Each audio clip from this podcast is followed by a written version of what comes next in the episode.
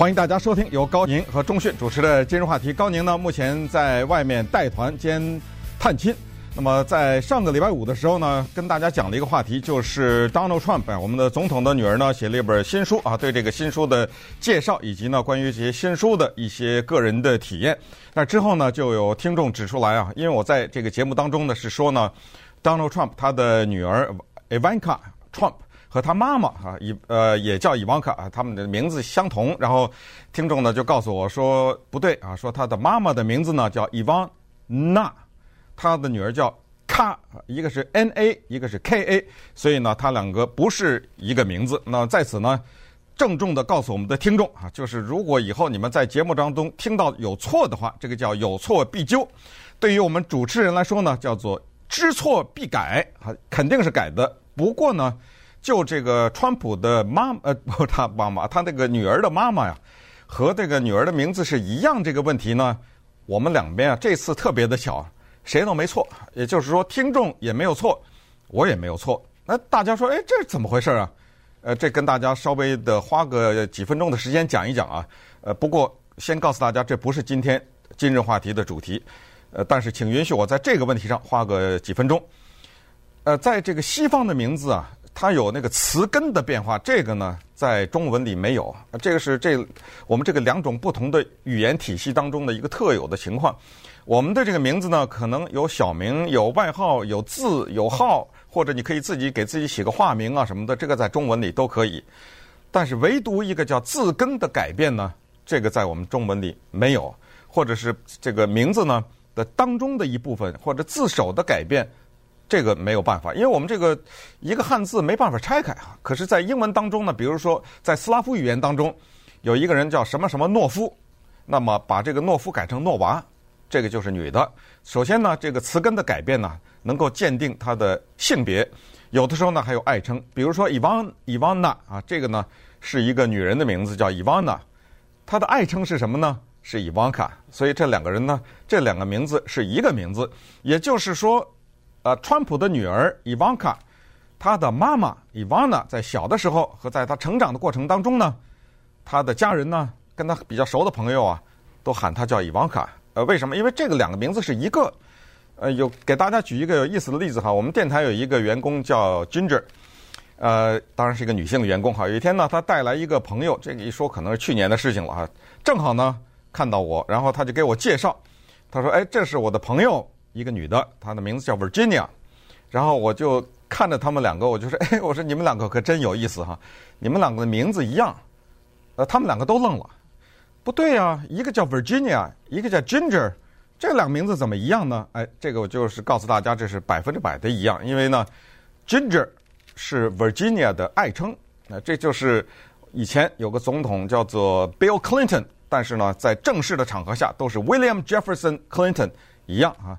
Bill 和 William 是一个名字，这个里面是爱称。假如你有一个朋友，他的名字男的啊，假如叫 John 什么什么，你要对他喊一声 Jack，他会觉得无比的亲切哈，因为 John 约翰和 Jack 杰克是一个名字，呃，这个特别有意思的语言现象。那么当然呢，呃，针对这个语言现象，这个太大了哈，这个话题包括我们知道的 Edward 可以简称为 Ed 啊，比如说这个 Lawrence 可以说成是 Larry，这都是一个名字。关于这个话题呢，我在这里跟大家推荐一个节目，这个就是呃，我们礼拜三呢晚上七点呢，有个叫《洛城双响炮》，还有有个主持人叫 Sogo，是我们的电台的主持人，还有一个叫老包啊，是黑人，但是会讲流利的中文。那他们在晚上七点呢会讲一个节目，叫做呃欢乐呃洛城双响炮哈。呃，礼拜一到礼拜五呢都不同的主持人主持，但是礼拜三的这一天呢是他们两个主持，他们在未来的某一个礼拜三。会针对这个话题进行大型的，可以说是咱们不敢说是研讨了哈，进行大型的讲解，就是把这个中文的名字和英文的名字里面的这个为什么在我们听来完全不一样的名字，在英文里是一个名字，他们会讲这个话题。那么说到这儿呢，同时也再跟大家讲一下这个节目，因为每个礼拜三呢，这个洛城双响炮的搜狗和老包啊，他们都会根据在这一段时间的时事的阅读呢。会教一个英语的俚语，这个特别的有用啊！所以利用今日话题的时间呢，跟大家推荐一下，他们每一次这个零呃英语的俚语啊，也就是个一分半到两分半左右的时间。然后讲完以后呢，都放在我们的网上，叫做音频和文字并茂，也就是在网上你既可以听到他们当时在讲解这个英语俚语或者叫俗语的过程，同时也可以看到这个俚语写下来是怎么写的、怎么来的，还有很多的具体的例句。所以在 www.am1300.com 首页右下方啊有一个小小的横幅、小的 banner 啊，叫做“一点零英语俚语”，给大家介绍一下啊。因为呃，这个呢，一方面还让我们生活在美国呢，学习到这种俚语；另一方面，它跟那个时事非常有关，就是为什么在一条新闻当中用了这个俚语？这个呢，小的这个专栏呢，这个一块这一个小的内容呢，它会不断的增大。会有，它每天就每个礼拜都会有更新，所以到后来有一天肯定会达到一百个，会有一天会达到三百个，会有某一天会达到五百个，所以敬请大家关注。好了，那么这个呢，就是关于 Ivana 和 Ivanka 这个话题的一个小小的一个解释啊。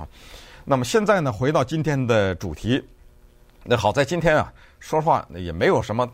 大不了的那些事情，还是这个联邦调查局啊，什么北韩试射这个导弹呐，什么这些事情啊，那么这些都不是什么很新鲜的事情，我们就根据它的发展呢，我们再跟进。呃，正好利用这个机会呢，有一个并不是很时效的话题，但是我觉得这关真的是关系到我们的每一个人。就是五月八号的时候呢，在《纽约时报》上发表了一篇呢豆腐块文章，也就是一页纸吧。如果你把那个字放小点，连一页纸都不到的一篇小的文章，这个文章的作者呢叫 Kristen 王，啊，一看就是个华人。这个文章的名字叫什么呢？非常有意思。这个文章的名字叫做《为什么你应该学会多说不》。既然有这样的文章的标题，那我们可想而知，一定是在这个社会当中呢存在着有人有困难，也就是说，他嗯不太会说不哈，或者是说呢说不这件事情啊。对他造成很大的压力，所以当时呢，怀着那个巨大的兴趣，因为我对这个话题呢是呃特别的有感想啊，所以怀着巨大的兴趣呢，就阅读了一下他这个小短文。哦，没想到他这个短文呢是在介绍，就是刚刚啊，在美国有一个很有影响的学界的杂志，叫做《消消费与研究》，这个不是给老百姓看啊，它是一个学术杂志，叫《消费与研究》杂志上面呢。刚刚刊登出来的一篇文章，这个文章呢是休斯顿大学的学者 Vanessa Patrick 和他的同行啊，他们写的，是在研研究在英语当中说不的时候呢，有两个方法，这两个方法哪个更有效？原来是他在介绍这样的一篇文章，呃，我觉得蛮有意思的。当然呢，这个不是学英语哈，咱们今天，但是我是觉得这篇文章它真正的起到了我们叫所谓抛砖引玉的作用啊，这这个呢，我真的是。不是很谦虚的讲了哈，他这个文章呢，真的这块砖一扔出来呢，真的让我是浮想联翩啊！所以今天就跟大家来讲这个话题，也就是说，实际上我讲的内容呢，可能百分之八十五到百分之九十都不在这个文章里，因为它勾起了我对这个问题的一些想法，所以在在今天呢，我们就来聊聊这个话题哈。为什么呢？因为华人这个问题更大。我们知道美国人呢，他在说不的时候，他是毫不犹豫的。跟这个，我相信，如果我们有跟美国人打交道的过程的话，有这种经验的话，我们知道美国人说不特别的爽。我这一点我也很欣赏。这华人呢，绕来绕去，绕来绕去，到最后你也搞不清，就是，所以这个对于一个华人说不呢，这是很难。同时呢，这个在华人的文化当中也是一个很有学问的一件事情，因为好像说不啊，有点得罪别人的意思。可是我有的时候会想说，是的，我要是对他说不呢？我可能会得罪他，可是我反过来一想，当他要我做这个事情的时候，他怎么没想到要得罪我呢？也就是说，他把这个球踢过来，把这个压力放在了我的身上。然后，如果我说不的话，他不高兴；但是他提出这个要求的时候，他倒不担心我会不高兴啊。所以，这个为什么我说这个话题非常有意思呢？因为这个里面有呃太多的可讲的内容哈，它涉及到。中西啊，这种文化的不同和思考的不同的，所以稍待一会儿呢，就给大家讲几个小故事。这几个小故事呢，有我个人的经历，也有美国历史上的或者是二十世纪的著名的心理实验，同时呢，也有十九世纪的可以说是非常有影响的啊美国文学家的一个著名的短篇小说啊。这个小说呢，它是应该是，如果我在我的有限的阅读里面哈，我还没有阅读过这么直截了当的讲一个说不的故事。这些呢，对我们的所有的听众来说，应该呃都应该是有帮助的。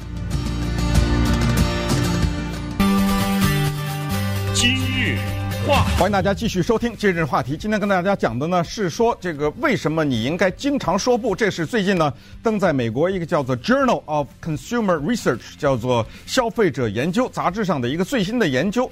呃，这个研究呢是休斯顿大学的 Vanessa Patrick 和他的同事啊，他们一起做出来的。他们主要研究呢是在英文当中啊有两种拒绝的方式，请注意哈，一种呢叫做 I can't，一种叫做 I don't。这个初级的英语啊，大家可能都能理解。一个叫做“我不”，另外一个也叫“我不”。这两个区别是什么呢？跟大家小小的来讲讲哈。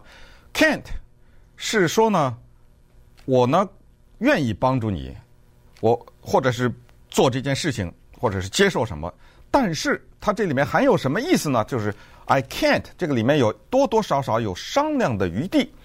举例来说，你到商店里去买东西。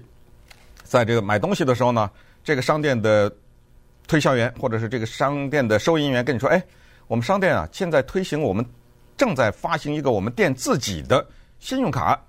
如果你今天用了我这个店的信用卡的话，我给你啪的一下降个百分之十、百分之十五、百分之多少？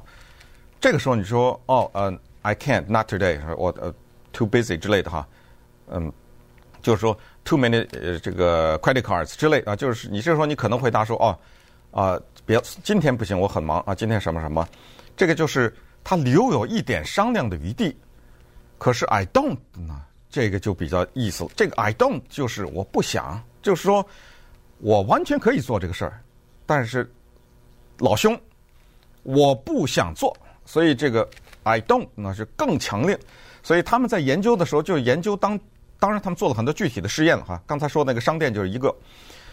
就是他们这个实验，就是说，如果一个人在英文里说 "I can't"，和在英文里同样的场合说 "I don't" 的时候呢，这个 "I don't" 就是我不想，就更有力、更有效、更直接、更能减少你说 "yes" 的压力，也减少对方想跟你谈判的空间和企图和努力啊。所以这个就是他们就研究到这么细，这个里面呢，真的学问太大了。因为什么？因为在我们的这个生活当中，小到在喝酒的时候，在一桌人在喝酒，呃，在那劝酒，什么哎，帮我送一趟飞机，今天我这个要去机场，你帮我送一趟，你那什么什么可不可以借给我？啊，太多了这种小事儿，大的事情啊，借钱，呃，向自己的孩子说不，然后什么这个要跟你商量一个合伙，以及也以及这个。大型的这种呃这个交易的时候，你要对你的一个陌生人，对一个陌生人或者对你的朋友说不，等等，这里面学问非常的多。所以呢，我们就从这个两个简单的英语词组呢来讲起啊。我记得那个时候，呃，在很多年以前了哈，我一在华盛顿州啊，住在一个人家里住了几天，就呃我在华盛顿州住了很长时间，但是这在这个人家呢，只住了几个几天。美国人，白人，夫妻两个啊，都是报社的。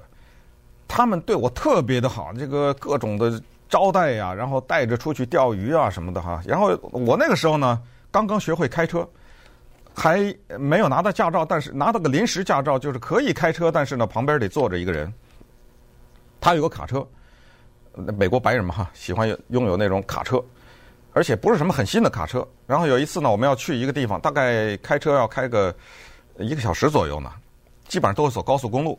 我就跟他说了。我说能不能让我开？这这这这这辆车能不能让我开？他对我这么好，你知道我根本毫没有毫无防备，他就 no，没有开玩笑啊，不行，这就是说明什么？因为我当时有点，我为什么这个事儿？这都是二十五年、二十六年以前的事儿，我为什么这个事儿记得呢？我当时真的说实话，有一小点儿，呃，自尊心上或者怎么样，还有小有一小点儿受刺激。我说这个。怎么着啊？您这车是比我跟你的关系重要吗？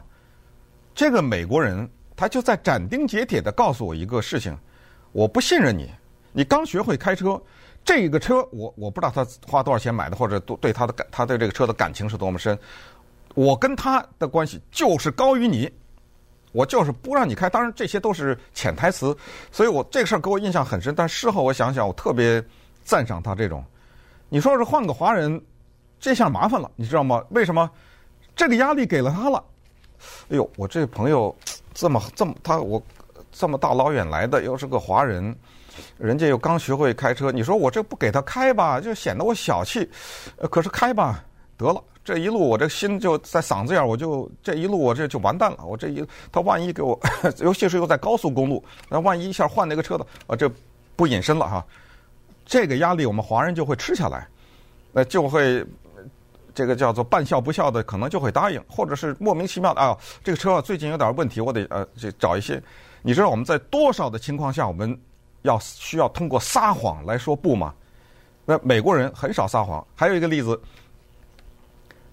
我那个时候在华盛顿，也是这不是华盛顿州，是在首都华盛顿的时候，住在一个非常有钱人家里，就是临时了哈。这因为我有个朋友在这个人家里面照顾这个人家人，换得的是免费的在这个房，在这个人家吃住。那么后来呢，这个也是个美国白人。后来我的这个朋友呢要到外州去上学了，那这个白人对我们也非常好，就就让我们住在他家，非常有钱，巨大的房子啊，在首都华盛顿那那个郊区。然后呢，我的朋友要走，我就跟他说，呃，在聊天，我们在一起聊这个文学呀、啊，聊这个，尤其是呃几个那个，他对几个女作家非常感兴趣，就是这个白人呐，啊，大家聊得非常开心。后来我的这个华人的同学要到外州去上学，我就跟这个人说，我说，哎，既然他们走了，那我能不能住在你家，帮做就是做他们做的那些事情，也是照顾你啊什么的，但是换得免费的在这吃住，同时呢，我在这儿。因为当时在那儿，呃，找到一份工作啊，他半秒钟都没有犹豫，no，没有什么太那个太多的这个解释，就是 no 啊，他就说不行，也这这不需要任何的解释，你你，因为我又找到别人，或者因为没没有就不说了，这句话就不提了，这个是到此为止，所以你说这种事情就是什么？这是。呃，文化的差异。我后来哈在美国生活的时间越久呢，我越赞赏他们这种文化哈。就是我对你好是真的，如果也就是说，如果他当时住在他家里，如果他不愿意接待我，他完全可以说对，他绝对不会犹豫半秒钟。对不起，我们没法接待你。你不要问我原因，不要问我动机，就是不行，就完了。他愿意接待我，他原绝对是真实的，他真的是对我非非常好。但是。当你提出这个要求，就是不行，你别问了，我不解释了啊！解释半天，解释半天，不是还是不行吗？呃，稍待会儿呢，我们看一个啊反过来的例子，因为我们知道这个例子就是常常我们会遇到说，别人向我们提一个要求的时候，我们说不，这是我们被动，因为要求提过来。但是有一个二十世纪的著名的心理学试验，他把这个反过来了，怎么做呢？这个试验对我们可太有帮助了。今日话题，欢迎大家继续收听今日话题。好，今天说的呢，这个话题是跟说不有关啊。这个是涉及到各族裔，但是呢，我们知道美国人尽管非常的礼貌，但是他在说不这个问题上是毫不犹豫的。这是，但是华人呢，在这方面呢，差的很多啊。因为我们总是考虑到对方的面子，我们绕来绕去。但是我们知道吗，在这个。社会上啊，有的有人呢，对不起哈，说了一个不是太客气的一个说法，就是他不太识相，也就是说，他不太听得懂暗示，所以你不断的暗示给他呢，他听不懂，他是不追不依不饶哈，是在这追着你，呃，能不能帮我做？哦，对，如果你这时候暗示说，哦，对不起，今天我哦，那明天怎么样？哦，明天他就是不会放过你，你你每讲一句话，他马上又有一个跟着你，呃，这个这个酒我。我不能喝，哎，就那么一杯嘛，不，呃，我就是我，其实我没有酒量。什么叫没有半杯？是不是酒量啊？很简单，呃，来喝不喝，完了，我不喝这三个字学会。如如果你真的是不喝的话，就是呃，那你说呃，当然这个话题不引申了，不不再那个打岔了哈。举例那个刚才那个商店的例子，这个是他们这个啊、就是消费者研究那个呃上面杂志发表的那个 Vanessa Patrick 他做的这个研究，他说在商店里常常。在你付款的时候，他突然冒一句：“哎，你愿意不愿意给一个什么儿童机构捐款呢？或者是哎，你只要捐两块，你说这个讨厌不讨厌？你说也也可能不讨厌，也就是说他可能真的是为这个儿童捐款，但是他把你放到一个很尴尬的境地。因为什么？两块钱，你看着办吧。哎，你对孩子没有爱心啊，两块钱你都舍不得。但是问题是，这种东西是自愿的，当然他也没有强迫你，但是后面也排着队，他也在那看着你，就在这考验你，你到底捐不捐？在这种时候，就是也这个一人的情况不一样。我们当然这个没有规定说一定捐还是不捐。这个时候，有的时候像我的话，我就谢谢。要捐的话可以，但是我有有的我有我的方，可能我就是不想捐，对不对？不要问问，不用解释，不用什么，no，完了。再有，在商店付款的时候，他说：“哎，你买的这个电器啊，最好买个保险，因为呢，我就遇到这情况啊，我去买一个电子产品，不说是什么了啊，几百块钱，挺贵的。那个店员告诉我说，呃，据我所知，这个店员这么说啊，他真的敢说啊。”他说：“这个东西的电扇呐，这里边有个电扇，可能过一段时间会有问题。所以你要是买个保险的话，这个二十块钱还是多少钱？它坏了的话，永久保修。”我当时就回了一个：“我说，难道你在卖给我一个有瑕疵的产品吗？”他一下没话说了。呃，所以就是说，在我们有的时候只能是你真的时候，说实话，真的是毫无选择啊，必须得说不。那刚才讲过，反过来怎么办？这个事儿反过来也可以做，就是我变成那个主动的人，让对方去说不。这个呢，涉及到一九七四年的一个著名的心理测试。这个大型的心理试验如此之有名，它成为二十世纪的十大心理试验之一。纽约教授呢叫 Stanley Milgram，Stanley Milgram 呢他在教心理学的时候，他突发奇想，他给他学生留了一个作业。这个说实话，这个以前跟大家介绍过，这个试验呢。是四十三年以前，一九七四年做的。但是，呃，在今日话题的早年呢，我们曾经跟大家做过一个系列节目，叫做《心理学的重大发现》。那次节目一共做了将近二十集啊，这个就是当中其中之一。所以在这儿再回顾一下，Stanley Milgram 跟他的学生说：“我们纽约地铁啊，在最拥挤的时间，我给你们布置一个作业，你们去进到都是学生二。”二十来岁左右，十九岁、二十岁这个学生上到地铁以后，你向一个已经坐下的人要座位。这个话就是说，Sir 或者这个或者是女士的话就是 Madam 啊，或者是这个呃小姐哈，或者 Miss 啊等等哈。May I have your seat？你可不可以把你的座位给我？或者你可不可以让座给我？就请你们去做这个作业，然后你写下来，对方的回答是什么？这个学生回答特别有意思，还没去就跟老说：“老师啊，如果你想让我们死，你就直接说好吗？你别采取这个方式。这是纽约啊，你是让我们上了地铁就下不来了，是不是？”这个老师说啊，我们对这个人的心理呢有特别长久的研究。我告诉你们，你们不会死，放心，听我的话去做这个实验。为什么呢？因为在人的这个社会契约当中呢。有一种叫做未成文的规定，也就是说，并没有任何一条法律规定在这里。但是呢，有这个规定叫做“先到先得”啊。我们都知道这个规矩，“先到先得”。那么我先到了，我就应该坐下来；你后到了，除非你是孕妇或者病人或者老人，那是我主动让给你。你不要向我要，咱们两个一样，你比我还年轻，我凭什么让给你啊？所以他说我们要。测试这个规矩，就是人的在交往当中呢，打破一个约定俗成规矩的结果会是怎么样？那么长话短说，他的学生就去了，这个就变成了当时的里程碑一样的试验。因为在建筑在这个试验基础上，后来类似的试验是层出不穷啊。我现在让大家猜一下，就是这个学生等这个试验做完了以后，这一批学生他们的成功率是多少？比如说百分之十。百分之二、百分之四十、百分之二十八、百分之随便瞎猜哈，这个大概在哪里？我不知道大家能不能猜到。那么现在就公布答案，成功率百分之六十八。啊，这个说明什么问题？这用我们中文的话说是什么？这个世界是属于脸皮厚的人。这个可不是一个小小的、简简单单的地铁的试验呐。这个世界上有些人他脸皮就是很厚。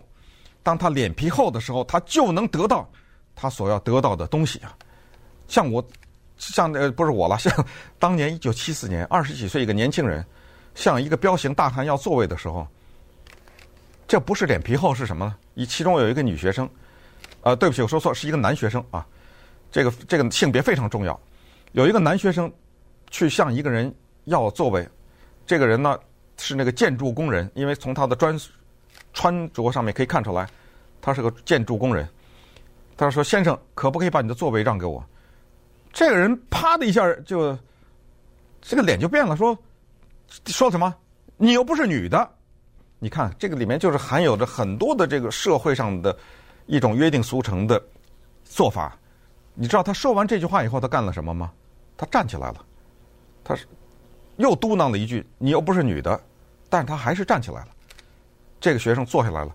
到最后，这个实验的极致是什么？大家知道吗？是这个老师啊，以身试法，这带引号的啊，他自己下去了。他说：“我折磨我这学生，折磨得够久了。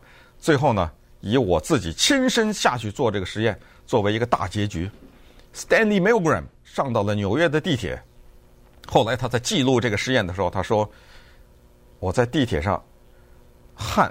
当我开始问那个第一个人的时候，汗都湿透了，我后背的汗都湿透了，是全身就像被冻住了一样，这个嘴就张不开啊，完全是叫语塞哈。”他说：“我真的是明白要打破一个社会的习俗是多么的困难，但是呢，他说当我张开嘴的那一秒钟，奇迹发生了。”人家就是让了，为什么？因为这个突如其来的请求让对方是猝不及防。呃，有的时候在生活中就是这样，让我们觉得莫名其妙。就像是我们以前讲的那个，不久以前吧，一两个月前讲的那个故事，几个西域的女孩子到餐厅吃饭，突然被这个呃服务生说：“哎，你们拿拿那个护照、拿驾照拿我看看。”这是一个多么奇怪的一个请求啊！正是因为他的奇怪。使得那几个女孩子就拿出来了，她真的拿出来了。她是可能事后去找这个经理什么的，但是当时她毫不防备啊，对不对？所以了解这个道理的人呢，他们往往就能够在生活当中的取得一些人所找不到的东西，这就是脸皮厚的人。但是反过来说呢，圣经不是也这样教育我们吗？这马太福音的著名的那句话就是 “Ask and it shall be given you; seek.” Ye shall find, knock, and it shall be opened unto you。这个翻译成中文就是：你们祈求，就给你们；寻找，就寻见；敲门，叩门，就给你们开门。今日话题，欢迎大家继续收听今日话题。说不是一个非常有学问的事情，但是呢。它的相反就是我们中文说好或者是可以呢，也是一件非常麻烦的事情。因为什么呢？因为一旦当你说了好了以后呢，你要付出的代价是你的时间、你的金钱、你的人际关系，还有你的生理上面要承受的和心理上面要承受的压力。所谓人际关系，我们听说没听说过这种事情？太太在外面答应了一个事情，回来以后要看老公的。面孔，哎，你怎么不跟我商量一下？你为什么答？为什么？反过来也是啊。有些先生不考虑自己太太的想法，在外面答应了一些事情，回到家里或者电话一告诉，呃，太太马上，哎呦，这结果怎么样？那个对方全然不知，因为他的一个请求，害得你们夫妻已经两天没讲话了，或者已经翻脸了，他完全不知道。等那个时候你还高高兴兴又去他做，去去替他做啊，这就是说好的代价。那么当然把这个呢扩大到员工和老板的身上的话，那那这个问题就更麻烦，就更复杂了。所以这种话题有时候想要把它展开的话，聊它个三四天是没问题的哈。如果比如说家长怎么对孩子说不，那这个学问就太太太大了哈。呃，以及这个有的时候我们有男女朋友之间的说不。呃，等等，这些都是很大的学问。那么，在有由于时间的原因呢，在这个节目结尾的这一段呢，跟大家介绍十九世纪美国文学的名篇呢。啊、如果你能猜到的话，我呃，我觉得呢，就是呃，说明啊，你对。这这至少是现代的文学吧，有呃一一定的了解。为什么这么说呢？因为这个是太有名的一个短篇小说啊，它是十九世纪美国文艺复兴的时期，就十九世纪中叶的时候呢，著名的美国作家 Herman Melville，翻译成中文叫迈尔维尔，他的一个被反复的研究，但是终不得其答案的一篇著名的短篇小说啊。Melville 呢，他生活生自一个富裕的人家，后来潦倒了，潦倒了以后呢，他在海上花了很多年的时间捕鲸，后来呢，写成了旷世名作《Moby Dick》，叫做《白鲸》或者叫做《白鲸记》。实际上呢，他除了《白鲸》这个长篇小小说以外呢，他还有优秀的中篇小说《Billy Budd》，以及很多的短篇小说。其中有一个短篇小说名字叫 Bartleby。Bartleby 是一个人的名字。那么简单的说呢，就是我这个主人公是我啊，开了一个律师事务所，结果有三个员工，但是由于有一天接到了一个很大的生意，所以呢，我就请又请来了一个人，这个人的名字叫 Bartleby。这个短篇小说呢的全名叫 Bartleby the Scrivener。Scrivener 呢这个工作现在已经没有了啊，这个就是抄写员。过去呢在律师事务所里面，或者还有其他的一些公司有文件，又没有复印机，又没有电脑，所以呢只好靠活人来抄写。那么抄写员是一个收入很低微的这样一个工作。那么这个 Bartleby 来了以后是工作勤恳、字迹秀丽，而且呢完成的是尽善尽美。然后呢我。是这个律师事务所的律师和老板。有一天呢，就把我的律师都有有一个很急的活啊。我的律师事务所刚才讲过，还有其他的几个抄写员，大家都抄完了以后呢，我说要对一下，怎么叫对呢？就是我来念，你们拿着手里的稿子看，对吧？然后咱们看看一个字一个字的念，看你有没有抄错了。叫到这个 Bartleby 的时候，突然他说：“I would prefer not to。”这个就是留下了美国历史呃美国文学史上的名言。我不想啊。这个老板一愣，说什么什么，什么什么你你不想？I I would prefer not to。这个是还稍微呃这个婉婉转一点，就是我不想。到后来他说，哦呃那那算了那算了，我们先对。这这个这个小神经病啊你！但是他没有开他，为什么呢？他可以开他，但是因为这个人他太棒了，他他抄写的。太完美，所以老板又不能因为这个，可是他一下就不理解，说为什么这个人不干？那么从这以后就开启了老板和这个员工的拒绝之旅。从那个 I would prefer not to，这还到为这个虚拟的语态还有一点委婉，到后来就直接变成 I prefer not to。以后从那一刻开始，以后让他干任何事情，他都说 I prefer not to。啊，直到这个后来呢，变成了一个巨大的悲剧结局。但是呢，这个呃研究呢，这个。